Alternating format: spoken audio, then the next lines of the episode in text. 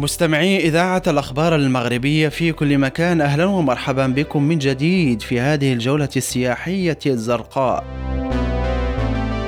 خلال هذا العام شهد العالم أجمع موجة جفاف لم يسبق لها مثيل مما أدى إلى نضوب عدد كبير من الأنهار والبحيرات عبر العالم. بحيرة فيكتوريا لؤلؤة إفريقيا ومنبع النيل الأبيض على حدود كل من أوغندا وتنزانيا وكينيا وعلى مساحة تبلغ حوالي 70 كيلو مترا مربعا تقع بحيرة فيكتوريا في شرق وسط أفريقيا لتكون من أكبر البحيرات في أفريقيا وثاني أكبرها وأعذبها في العالم.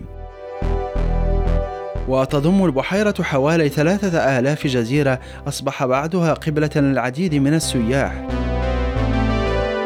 ينبع من رحم هذه البحيرة نهر النيل الأبيض ولقد كان الرحالة المغربي الشريف محمد الإدريسي الهاشمي المتوفى حوالي سنة 1166 للميلاد. أول من ذكر ذلك مخلفا لنا خريطة دقيقة لهذه البحيرة العظمى.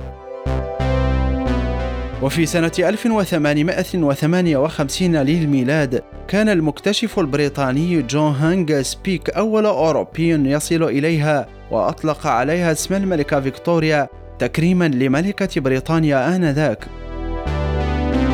تضم البحيرة على وجه الخصوص العديد من أنواع الأسماك التي لا تعيش في أي مكان آخر من قبيل البلطي الأفريقي وأسماك الأبلوكرومين.